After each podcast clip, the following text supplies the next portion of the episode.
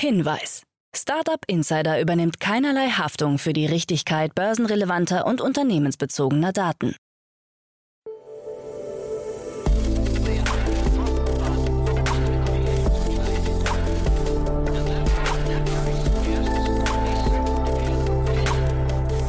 Startup Insider Daily. Morgen Update. Einen wunderschönen guten Morgen und herzlich willkommen zu Startup Insider Daily. Mein Name ist Jan Thomas. Heute ist Montag, der 7. März. Ja, und das sind heute unsere Themen. Zahlreiche Reaktionen der internationalen Startup-, Finanz- und Tech-Industrie auf den Krieg in der Ukraine. Volocopter holt sich 150 Millionen Euro. Das US-Militär will den Weltraum zwischen Erde und Mond überwachen. Amazon schließt seine physischen Buchläden und Pop-up-Stores. Und der Streamingdienst Disney Plus startet ein werbefinanziertes, günstigeres Angebot. Heute bei uns zu Gast im Rahmen der Reihe Investments und Exits mal wieder Louis Hahnemann von Headline. Ja, und wir haben die großen News beim Founders Fund besprochen, also bei dem Primärvehikel von Peter Thiel. Da gab es gerade richtig große Neuigkeiten. Wir haben auch noch ein zweites Thema besprochen, auch wirklich sehr spannend. Kommt sofort nach den Nachrichten mit Anna Dressel, aber wie immer der kurze Hinweis auf die weiteren Folgen heute. Um 13 Uhr sprechen wir über Cannabis. Bei uns zu Gast ist zum zweiten Mal Benedikt Sohns, der Co-Founder und CEO von Cansativa aus Frankfurt. Aufgrund der neuen Regularien gab es dort eine 13 Millionen Euro Finanzierungsrunde. Unter anderem eingestiegen ist Snoop Dogg. Das Gespräch kommt um 13 Uhr und um 16 Uhr wird es dann so richtig krass. Bei uns zu Gast ist Stefan Hamann, der Co-CEO und Founder und Vorstand von Shopware. Shopware kennt ihr vielleicht, ist ein langjähriger Begleiter der deutschen E-Commerce-Szene oder fast eher sogar der internationalen äh, E-Commerce-Szene, hat sich da einen richtig krassen Ruf erarbeitet und hat jetzt nach ungefähr 20 Jahren seine allererste Finanzierungsrunde abgeschlossen und das gleich in Höhe von 100 Millionen Dollar. Wie es dazu kam und warum man dieses Geld braucht, beziehungsweise was man damit vorhat, das haben wir im Detail besprochen. War ein richtig cooles Gespräch. Stefan ist ein echt cooler Gesprächspartner, muss ich sagen. Wird euch sicher gefallen. Das, wie gesagt, unser Gespräch um 16 Uhr. So, damit genug der Ankündigung. Jetzt kommen noch kurz die Verbraucherhinweise und dann kommt an Adresse mit den Nachrichten und danach dann Louis Hahnemann von Headline. Startup Insider Daily. Nachrichten. Zahlreiche Reaktionen der internationalen Startup-, Finanz- und Tech-Industrie auf Krieg in der Ukraine. Der Angriffskrieg Russlands gegen die Ukraine sorgt für weitere Sanktionen seitens der internationalen Startup-, Finanz- und Tech-Industrie. So haben in den letzten Tagen unter anderem die Chipkonzerne TSMC, Intel und AMD ihre Lieferungen nach Russland gestoppt und das noch vor Inkrafttreten des offiziellen Embargos der US-Regierung. Die Neobank Revolut hat am Freitag Geldtransfers an oder von Einrichtungen in Russland und Belarus gestoppt und folgt damit dem Beispiel anderer europäischer Fintechs wie Wise, Zeps, TransferGo, Remitly und Bitpanda. Dies ist insofern heikel, da die beiden Gründer Nikolai Storonsky und Vlad Yatsenko aus Russland bzw. der Ukraine kommen und zahlreiche Mitarbeiterinnen und Mitarbeiter in beiden Staaten beschäftigen. Auch die Kreditkartenanbieter Visa und Mastercard haben angekündigt, alle russischen Transaktionen in den kommenden Tagen einzustellen. Ebenso der Zahlungsdienstleister PayPal, der laut Reuters seine Dienste in Russland vorübergehend eingestellt hat. In einem Brief erläuterte CEO Dan Schulman, PayPal unterstützt das ukrainische Volk und steht an der Seite der internationalen Gemeinschaft, wenn es darum geht, die gewaltsame militärische Aggression Russlands in der Ukraine zu verurteilen. Unterdessen nutzen viele Menschen weltweit die Buchungsplattform Airbnb, um der ukrainischen Bevölkerung zu helfen. Dabei buchen sie auf der ukrainischen Seite Airbnbs Übernachtungen, allerdings nicht, um dort zu übernachten. Stattdessen nutzen sie die Möglichkeit, den Anbietern somit Geld zu spenden. Eine Airbnb-Sprecherin hat derweil bestätigt, dass Airbnb bei derartigen Transaktionen auf Gebühren verzichten wird. Der Digitalverband Bitkom hat seine Mitglieder vor der akuten Gefahr von Cyberangriffen gewarnt. Der Krieg in der Ukraine wird auch im digitalen Raum geführt, sagte Bitkom-Sicherheitsexperte Sebastian Art. Deutsche Unternehmen sollten demnach ihre Schutzmaßnahmen vor Cyberangriffen erheblich ausbauen. Volocopter holt sich 150 Millionen Euro. Im Zuge einer neuen Finanzierungsrunde hat sich der Flugtaxi-Anbieter Volocopter 150 Millionen Euro gesichert. Das Unternehmen produziert mit VoloCity, VoloConnect und VoloDrone eine ganze Familie von Fluggeräten und verfolgt den Ansatz, Urban Air Mobility als ganzheitliches Ökosystem zu entwickeln. Zu den Investoren der aktuellen Runde zählen unter anderem WP Investment, Atlantia und Honeywell. Mit dem frischen Kapital will Volocopter die Zertifizierung und die Markteinführung in ersten Städten beschleunigen. Außerdem hat Volocopter laut eigener Aussage inzwischen einen Joint Venture Vertrag mit WP Investment für den Flugtaxibetrieb in Südkorea unterzeichnet. Online-Matratzenhändler Emma steigert seinen Umsatz um 59 Prozent. Der Frankfurter Matratzenhersteller Emma hat seinen Umsatz im Jahresvergleich nach eigenen Angaben um 59 Prozent auf 645 Millionen Euro gesteigert. Weitere finanzielle Details wurden nicht kommuniziert. Das Unternehmen gehört inzwischen mehrheitlich zum Familienunternehmen Haniel und ist inzwischen in mehr als 30 Ländern präsent. Zur Emma Sleep GmbH gehört auch die Marke Dunlopillow. Neben dem Online-Verkauf sind die Emma-Produkte auch bei mehr als 200 Handelspartnern mit über 3500 Verkaufsstellen erhältlich. US-Militär will Weltraum zwischen Erde und Mond überwachen. Da der Weltraum an strategischer Bedeutung gewinnt, plant das US-Militär, den sogenannten cislunaren Raum zwischen Erde und Mond stärker zu überwachen. Demnach wird das US-Militär die derzeitige Überwachung ausweiten, um Zitat potenzielle Bedrohungen für US-Aktivitäten zu erkennen und kommerzielle und wissenschaftliche Missionen zu schützen. Befürchtet wird offenbar, dass Objekte außerhalb der Sichtweite des US-Militärs Satelliten im geostationären Raum angreifen könnten. Disney Plus mit werbefinanziertem Abonnement. Der Streamingdienst Disney Plus wird in diesem Jahr möglicherweise eine werbegestützte Variante seines Angebots launchen. Damit möchte man neue Zielgruppen erschließen, das Angebot mehr Menschen zugänglich machen und die ambitionierte Zielgröße von 230 bis 260 Millionen Abonnenten erreichen. Wie viel Disney Plus mit Werbung kosten soll, hat der Konzern noch nicht bekannt gegeben. Beim Streamingdienst Hulu, das ebenfalls zu Disney gehört, liegt der Preis des werbefinanzierten Angebots ungefähr bei der Hälfte der Kosten. Ja, meine Damen und Herren, ich will gar nicht lange drumherum reden. Die neuen Quartalszahlen stehen an. Oh. Grab schockt die Anleger. Die südostasiatische Ride-Hailing-Plattform Grab hat ihre ersten Ergebnisse nach dem Börsengang veröffentlicht. Demnach ist der Umsatz im Vergleich zum Vorjahr um 44 Prozent eingebrochen. Dieser belief sich lediglich auf 122 Millionen, während sich der operative Verlust mit 557 Millionen US-Dollar gegenüber dem Vorjahr mehr als verdoppelt hat. Anthony Tan, Group CEO und Mitbegründer von Grab, kommentierte die Zahlen wie folgt. 2021 war unser bisher stärkstes Jahr, auch wenn wir mit den Delta- und Omikron-Varianten schwierigeren Bedingungen ausgesetzt waren. Wir haben sowohl beim GMV als auch beim Umsatz ein überdurchschnittliches Wachstum erzielt und gleichzeitig unsere bereinigten EBITDA-Margen von Jahr zu Jahr verbessert. Der Aktienmarkt interpretierte die Zahlen konträr. Die Aktie verlor innerhalb einer Woche rund 40 Prozent an Wert. We're closed. Amazon schließt Buchläden und Pop-up-Stores. Amazon vollzieht einen Strategieschwenk. Der E-Commerce-Gigant betreibt diverse physische Einzelhandelsgeschäfte, unter anderem Bookstores und Pop-up-Shops, in denen Amazon Spielzeug und Haushaltswaren verkauft. Da diese mit nur etwa drei Prozent des Gesamtumsatzes von rund 137 Milliarden US-Dollar im letzten Quartal offenbar nicht den gewünschten Umsatz einbrachten, werden sie geschlossen. Betroffen sind laut Reuters 68 physische Geschäfte in den USA und Großbritannien. Ausgenommen von den Schließungen sind die unternehmenseigenen Lebensmittelgeschäfte. Are you leaving me? CMO Bosoma St. Jean verlässt Netflix. Die für ihre kurzen Gastspiele bekannte Bosoma St. Jean verlässt den Streaming-Anbieter Netflix. St. John war 2020 als Chief Marketing Officer bei Netflix eingestiegen. Medienberichten zufolge verlief die Trennung in beiderseitigem Einvernehmen. Vor ihrer Zeit bei Uber leitete St. John von 2014 bis 2017 das weltweite Consumer Marketing für Apple Music und iTunes und von 2011 bis 2014 das Music and Entertainment Marketing bei PepsiCo. Nachfolgerin wird Marian Lee, die zuletzt das Marketing in den USA leitete. Insider Daily. Kurznachrichten. Laut einer aktuellen Studie des Cedar Sinai Medical Center in Los Angeles bringt die EKG-Funktion der Apple Watch den meisten Nutzern keinen Vorteil.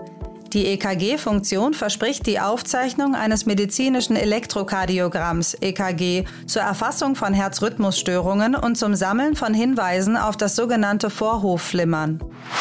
Der Smartphone-Hersteller HTC hat im Rahmen des Mobile World Congress MWC ein neues Produkt angekündigt. Dabei handelt es sich um ein sogenanntes Metaverse-Smartphone, dessen Produktmerkmale noch nicht bekannt sind. HTC ist einer der wichtigsten Anbieter von VR-Headsets und arbeitet mit dem ebenfalls beim MWC vorgestellten Viverse an einer eigenen Interpretation des Metaverse. Das neue Smartphone soll im April auf den Markt kommen. Bereits am Donnerstagabend wurde bekannt, dass die Berliner Online-Plattform für Gebrauchtwagen Auto 1 aus dem DAX ausgelistet wird und in den Kleinwertindex S-DAX absteigt.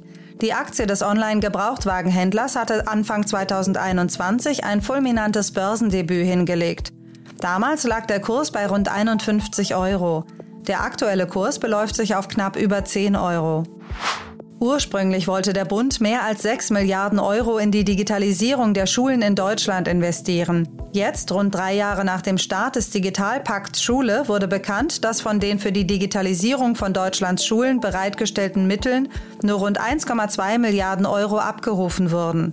Angekommen seien bisher vor allem die Gelder für Tablets und Laptops für Schülerinnen und Schüler, so Bundesbildungsministerin Bettina Stark-Watzinger. Der Sportgeräteanbieter Peloton hat angekündigt, dass man vorübergehend die kostenlose Testphase für die Bike, Bike Plus und Tread-Geräte von 30 Tagen auf 100 Tage verlängert. Diese Regelung gelte für den Zeitraum vom 3. März 2022 bis zum 22. März. Bei Nichtgefallen können Käufer die genannten Geräte für 100 Tage testen und anschließend unter Erstattung des vollen Kaufpreises zurückgeben. Nachdem ein Tesla Modell 3 auf einem Highway plötzlich und unerwartet stehen blieb, kam es zu einem folgenschweren Auffahrunfall mit zwei weiteren Fahrzeugen, in dessen Folge der Fahrer des Teslas gestorben ist. Wie es zu dem Unfall gekommen ist, ist derzeit nicht geklärt. Die US-Verkehrssicherheitsbehörde spricht von einem Zitat ungewöhnlichen und einzigartigen Unfall und analysiert nun zusätzliche Informationen und Daten aus dem Tesla Bordcomputer. Im Zuge der Veröffentlichungen der jüngsten Geschäftszahlen des DIY-Anbieters Etsy wurden auch die Details zur Akquisition des ehemaligen deutschen Kontrahenten Davanda durch Etsy bekannt. Demnach hat Etsy 2018 für den inzwischen eingestellten Service von Davanda rund 35,3 Millionen Dollar bezahlt. Und das waren die Startup Insider Daily News von Montag, dem 7. März 2022. Startup Insider Daily Investments und Exits. Super, ja, ich freue mich. Louis Hahnemann ist wieder hier von Headline. Hallo Louis. Ja, vielen Dank, Jan, für die, für die Einladung. Ich freue mich drauf. Ich freue mich sehr, dass du da bist und die Themen sind natürlich also sehr, sehr spannend, muss ich sagen. Aber vielleicht bevor wir einsteigen, Louis, wieder mal ein paar Sätze zu Headline. Äh, wer seid ihr, was macht ihr? Ja, wir bei Headline äh, sind ein Multistage-Investor. Wir haben etwas über 2 Milliarden Dollar äh, under Management. Und ähm, ich glaube, was uns auszeichnet, ist, wir sind global aktiv, also primär in USA und Europa, haben aber auch Fonds in äh, Südamerika und in Asien und äh, können also Multistage wirklich von Pre-Seed jetzt auch zu Series B oder C mit unserem Growth Fund ähm, investieren. Und sonst sind wir, glaube ich, so aus, da uns schon relativ lange gibt, wir hießen vorher E-Ventures, ähm, quasi in sehr, sehr breit themenagnostisch, würde ich fast sagen, ne, sozusagen. Ähm, aufgestellt. Ja.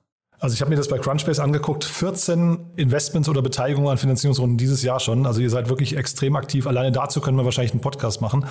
Aber heute aus Zeitgründen schaffen wir das nicht, äh, Luis. Äh, gibt es da etwas, was du hervorheben möchtest vielleicht? Äh, Gibt es eine Runde, wo du sagst, die war besonders spannend oder ein Unternehmen, was man sich mal angucken sollte? Ähm, ich glaube, in ein paar Wochen wäre ein besserer, äh, besserer Zeitpunkt dafür. Aktuell nicht. Nein, danke. Okay, super. Dann steigen wir ein in die Themen von heute. Und da gibt es ganz, ganz große Neuigkeiten aus den USA, ne? Ja, genau. Also äh, der Founders Fund hat äh, zwei neue Fonds geraced und sehr beeindruckende Summen. Insgesamt haben wir über 5 Milliarden US-Dollar geraced.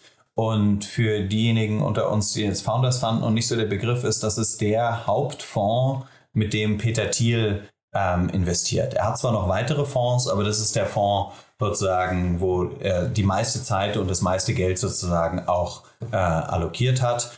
Und ähm, 5 Milliarden ist schon nochmal eine Ansage und es wurde auch nochmal aufgesplittet. Das heißt, man hat knapp 2 äh, Milliarden davon sind in einem Early Stage Venture Fonds und dann etwas über 3 Milliarden, 3,4 Milliarden sind für den Growth Fund. Und ähm, das zeigt halt verschiedene Sachen. Also einmal, man muss sich überlegen, äh, der Founders Fund hat erst 2020 geraced. Jetzt sind wir gerade Anfang 2022.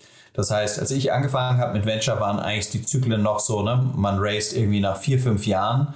Man merkt jetzt, dass von vier, fünf Jahren ist eher runtergegangen zu zwei, drei Jahren und die Summen sind natürlich auch krass, ne? sozusagen wie, ja, das fand ich schon interessant. Und vielleicht können wir auch noch mal ein bisschen über Peter Thiel reden, aber das erstmal so die News ist sozusagen Founders Fund, sehr erfolgreiches Fundraising gemacht, äh, haben jetzt über 11 Milliarden an der Management mit den zwei äh, zwei neuen Fonds, die sie haben. Siehst du, dass das direkte Auswirkungen auch für Europa hat? Also Peter Thiel, Founders Fund, ähm, sieht man ja immer wieder mal äh, in deutschen Runden auch. Würdest du sagen, das nimmt dann jetzt auch noch zu oder ähm, ist das einfach, äh, geht er jetzt quasi einfach nur mit einem Trend, weil einfach generell mehr Geld am, im Markt ist und es bedeutet eigentlich hinterher von der Strategie keine Änderung?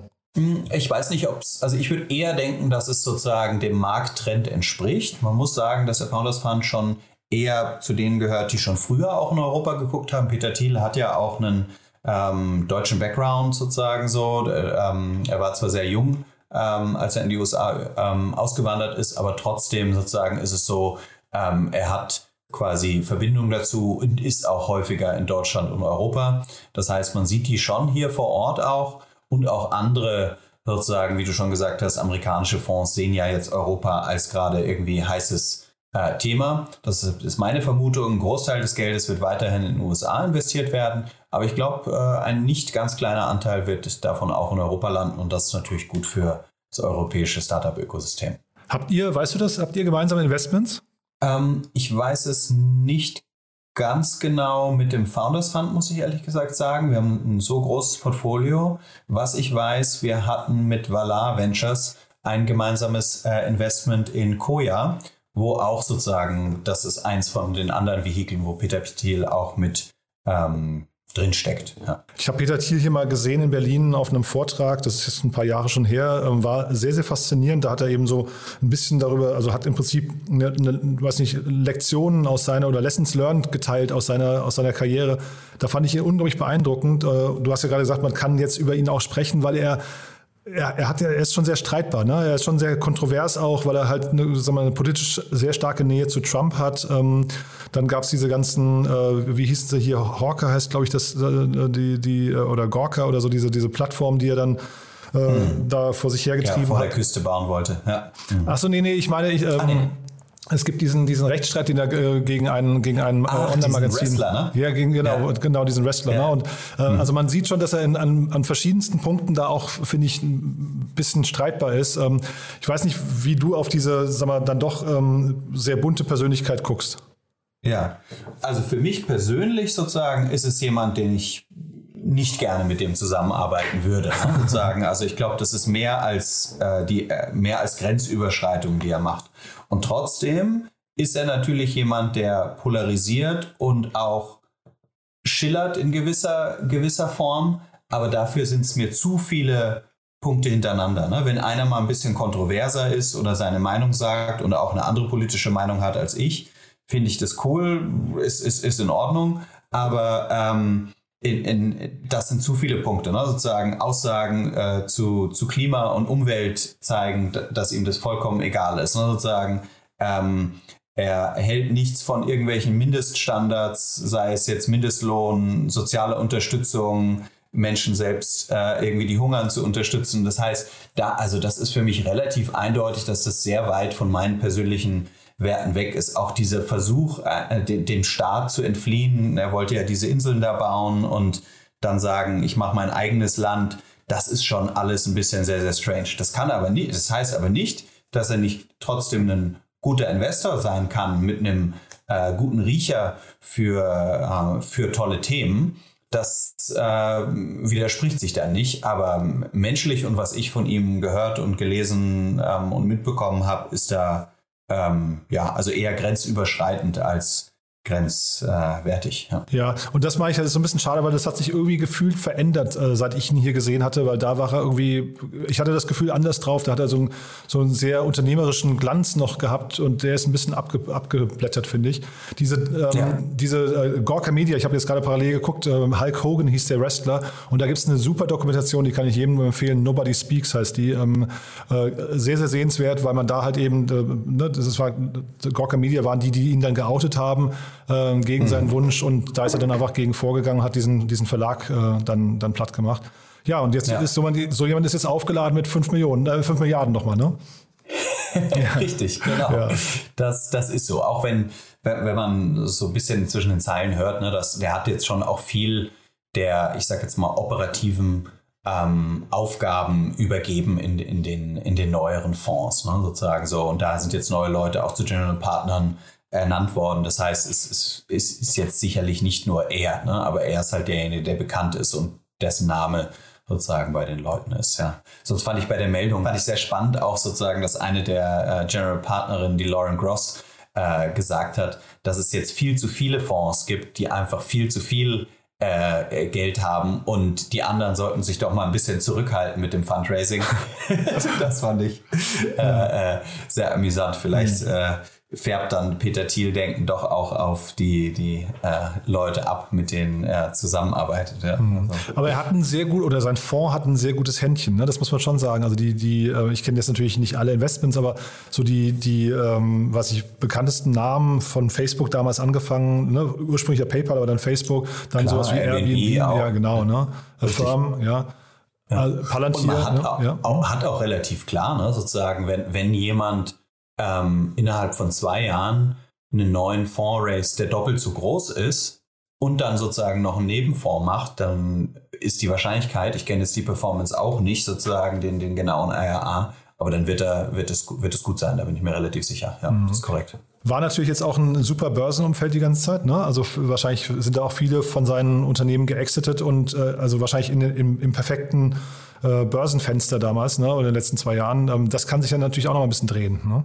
Mhm, ja, äh, ja, das ist interessant, weil das äh, sind sie äh, auch gefragt worden, anderer Partner sozusagen vom Founders Fund.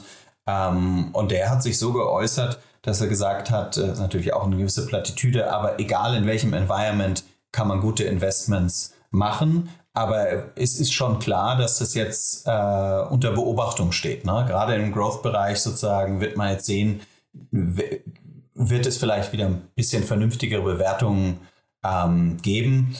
Und ja, abhängig davon, wo man dann in so einem Fondszyklus ist, kann das natürlich eine Auswirkung auf die Performance haben. Mhm. Und dass hier dieser frühe Bereich so ähm, targetiert wird, das ist, glaube ich, auch generell ein Trend. Ne? Weil ich habe irgendwie äh, neulich gehört, dass die späteren Runden, weil die halt eben so nah am Kapitalmarkt dann hinterher sind, so nah kurz vor, vor Exit an, den, an, die, an die Börse, dass es da gerade ein bisschen schwieriger wird mit der Bewertung, aber im frühen Bereich wahrscheinlich noch nicht, ne? Ja, korrekt. Und es gibt auch, wie du, wie du gerade richtig gesagt hast, den Trend, dass immer mehr Fonds früher investieren. Und da würde ich jetzt Headline auch nicht ausschließen. Ne? Sozusagen, es ist schon so, dass die, die ähm, Seed-Runden oder Pre-Seed-Runden attraktiver geworden sind für auch größere Fonds, weil die Series A's und, und B's oder besonders die Series A teilweise sehr, sehr teuer geworden ist und man dort eigentlich noch nicht so viel mehr sieht. Ne? So früher konnte man sagen, bei der Series A hat man dann schon einen eindeutigen, eindeutigen Product Market Fit. Und das ist jetzt teilweise nicht mehr gegeben. Also man hat zwei Sachen. Erstens ähm, sind die Runden, die die Startups sozusagen haben wollen, größer geworden und eigentlich die, ich würde nicht sagen nicht die Qualität, aber die, ähm, die Reife der Firmen ist häufig noch gar nicht so weit wie, wie früher. Und deshalb quasi ist das Chancen-Risikoprofil, wenn man früher reingeht, jetzt äh, teilweise besser geworden. Mhm. Ja, weil gerade das Risiko sollte ja im Laufe der Zeit abnehmen. Ne? Je später man reingeht, umso, umso weniger Risiko sollte ja eigentlich äh, in, in so einem Startup vorhanden sein. Korrekt. Ne? Das Risiko nimmt ab und aber auch die potenzielle ähm, Upside. Ja? Von irgendwie einer 10 Millionen Bewertung äh, auf eine Milliarde ist natürlich irgendwie ein krasserer Sprung, als wenn ich irgendwie von einer 100 Millionen dann auf 2, 3 Milliarden gehe. Hm. Ja, sehr, sehr spannend. Du, dann lass uns mal, du hast ja noch ein zweites Thema mitgebracht, das finde ich ja auch super interessant. Ähm, da sind wir jetzt deutlich kleiner unterwegs ähm, und ich weiß nicht, Risikoprofil, ist das schon, also 60 Millionen, Risikoprofil ist schon null oder, oder ist da noch ein hohes Risiko drin? ja, also was ich mitgebracht habe, ist äh, Reforge, ähm, hat eine 60 Millionen ähm, US-Dollar-Runde gemacht. Ähm, warum ich Reforge äh, spannend finde, ist, ähm, ich, ich habe ja selbst auch einen äh, Background im Performance-Marketing, Online-Marketing, ähm, äh, BI, Analytics. Und in diesem Segment ähm, begibt sich eigentlich Reforge. Und Reforge sagt, ähm, wir sind in der Lage, ähm, dem Upper Middle Management von Firmen dabei zu helfen, richtig gut zu werden und sie zu connecten mit den Top-Leuten, häufig aus dem Silicon Valley, aber nicht nur. Das heißt, man kann sich das vorstellen wie eine Mischung aus äh, MBA, Universität, aber von äh, Leuten aus der Praxis. Und ähm, ja, ich habe das so ein bisschen äh, verfolgt, äh, unter anderem über den Andrew Chen, der äh, ist bei Andreessen Horowitz General Partner und war vorher auch eher so in diesem Growth Marketing unterwegs, hat zum Beispiel das Growth von Uber ähm, mit vorangetrieben. Und deshalb ist es einfach eine sehr spannende Entwicklung, wie man sieht, wie so, ich sag mal, Executive Education oder Weiterbildungsmarkt sich hier entwickelt und jetzt auch sehr, sehr angesehene Investoren reingegangen sind. Wie gesagt, Andreessen Horowitz ist schon in der letzten Runde reingegangen und jetzt ist nochmal Inside Partners aus New York dazugekommen, die ja auch einen sehr, sehr guten äh, Ruf haben. Und ich finde es ein sehr interessantes Modell. Ich habe noch nicht ganz verstanden, würdest du sagen, das ist der Bereich Peer Learning oder, oder äh, einfach generell Networking oder würdest du sagen, da, da, da stecken hinterher auch noch, was nicht, so richtige Education-Pfade hinten dran? Ich würde schon sagen, es sind richtige Education-Pfade. Man zahlt knapp 2000 Dollar ähm, für ein äh, Membership. Und dann kriegt man, also es gibt verschiedene, ich sag mal, Studiengänge. Ähm, einer ist zum Beispiel Growth Marketing, aber auch ein bisschen mehr in die Engineer-Richtung. Und dann bekommt man einerseits Unterrichtsmaterialien, aber auch ähm, Vorlesungen ähm, von diesen Experten des ähm, und dann kann man, das ist vielleicht der zweite Punkt, den du angesprochen hast, wird man auch vernetzt mit seinen Mitschülern, Mitstudenten, die auch wiederum in interessanten Firmen arbeiten. Und da hat es einen kollaborativen Netzwerkansatz, aber es ist schon so, dass es jetzt nicht nur ist, ihr untereinander vernetzt euch, sondern du hast über diese Experten, die da drin sind, die aus der Praxis kommen und echt von sehr coolen Firmen die Möglichkeit, ähm, wirklich nah dran zu sein. Hm. Und das klingt halt so, äh, ich, wir sind ja jetzt gerade im War of Talent, wir haben ja gerade darüber gesprochen, es gibt sehr, sehr viel Kapital am Markt, ne? das führt zu höheren Gehältern und äh, zeitgleich sind die Unternehmen aber auch unter Druck, jetzt schnell zu wachsen und, und zu, zu performen dann hat man vielleicht mit so einem Tool hier, Reforge, hat man vielleicht eben auch ein gutes Argument, ähm, warum Mitarbeiter sich für unser Unternehmen entscheiden und nicht für die Konkurrenz. Ne? Ja, ich glaube auch. Also es kann Mitarbeiterbindung sein, dass man sagt, okay, du kannst es jetzt hier machen, wie, wie eine, eine schöne Weiterbildung. Oder natürlich, wenn man sagt, hier, bei mir in meiner Stelle kannst du das hier machen. Und es ist auch kein Geheimnis, Leute benutzen das natürlich auch, um ja, wie, wie einen klassischen MBA, um ihren, ihren CV bisschen aufzupolieren. Ne? Du erweiterst dein Net Net Netzwerk, du bekommst Kontakte und aber auch die Insights sozusagen von den Firmen, die gerade besonders interessant oder gehypt sind. Aber adressiert werden wahrscheinlich eher Unternehmen oder würdest du sagen, es sind die Einzelpersonen? Äh, also ich frage gerade, wer, wer zahlt hinter die Rechnung? Was würdest du sagen? Also zumindest so wie, also ich habe mich das erste Mal intensiv vor zwei Jahren damit beschäftigt. Da hatte ich schon den Eindruck, es waren eher die Einzelpersonen. Ne? Ähm, das ist jetzt, glaube ich, ein bisschen mehr sozusagen, dass sie auch in B2B-Richtung gehen, aber es richtet sich schon an dieses Career Development, ne? sozusagen an, hey Jan, wenn du den nächsten Schritt gehen willst, dann wäre das die Möglichkeit. In den USA ist es auch üblicher, als in Deutschland dafür dann ähm, ja, mehr Geld in die Hand ähm, zu nehmen dafür. Ja, macht total Sinn. Ich finde, es klingt total smart. Ich würde nur fast denken, das ist eine Sache, die Unternehmen eigentlich für sich nutzen könnten, um Mitarbeiter tatsächlich für sich zu gewinnen oder zu binden. Ja, also. Ja, ich glaube, innovative, gute Firmen werden das machen und machen es teilweise auch schon. Ja, bin ich ganz bei dir. Louis, du, dann glaube ich, sind wir durch, ne, für den Moment. Ja, glaube ich auch. Dann vielen Dank und auf bald, Jan. Startup Insider Daily der tägliche Nachrichtenpodcast der deutschen Startup-Szene. Das war Louis Hahnemann von Headline und damit sind wir durch für heute Vormittag. Ich hoffe, es hat euch wieder Spaß gemacht. Wenn dem so sein sollte, wie immer die Bitte, empfehlt uns gerne weiter. Wir freuen uns immer über neue Hörerinnen und Hörer. Dafür schon mal vielen Dank an euch und nicht vergessen, nachher einzuschalten. Um 13 Uhr, wie gesagt, geht es um das Thema Cannabis. Benedikt Sohns ist bei uns der Co-Founder und CEO von Cansativa. Und um 16 Uhr dann geht es um das Thema E-Commerce bzw. eine Infrastruktur für den E-Commerce. Dann zu Gast eben Stefan Hamann, der Co-CEO, Founder und Vorstand von Shopware. Und wir sprechen über die erste Runde, über die 100 Millionen Dollar Runde von Shopware. Ein richtig cooles Gespräch. In beiden Fällen lohnt es sich einzuschalten. Von daher hoffentlich bis später und euch erstmal einen wunderschönen Tag. Ciao, ciao.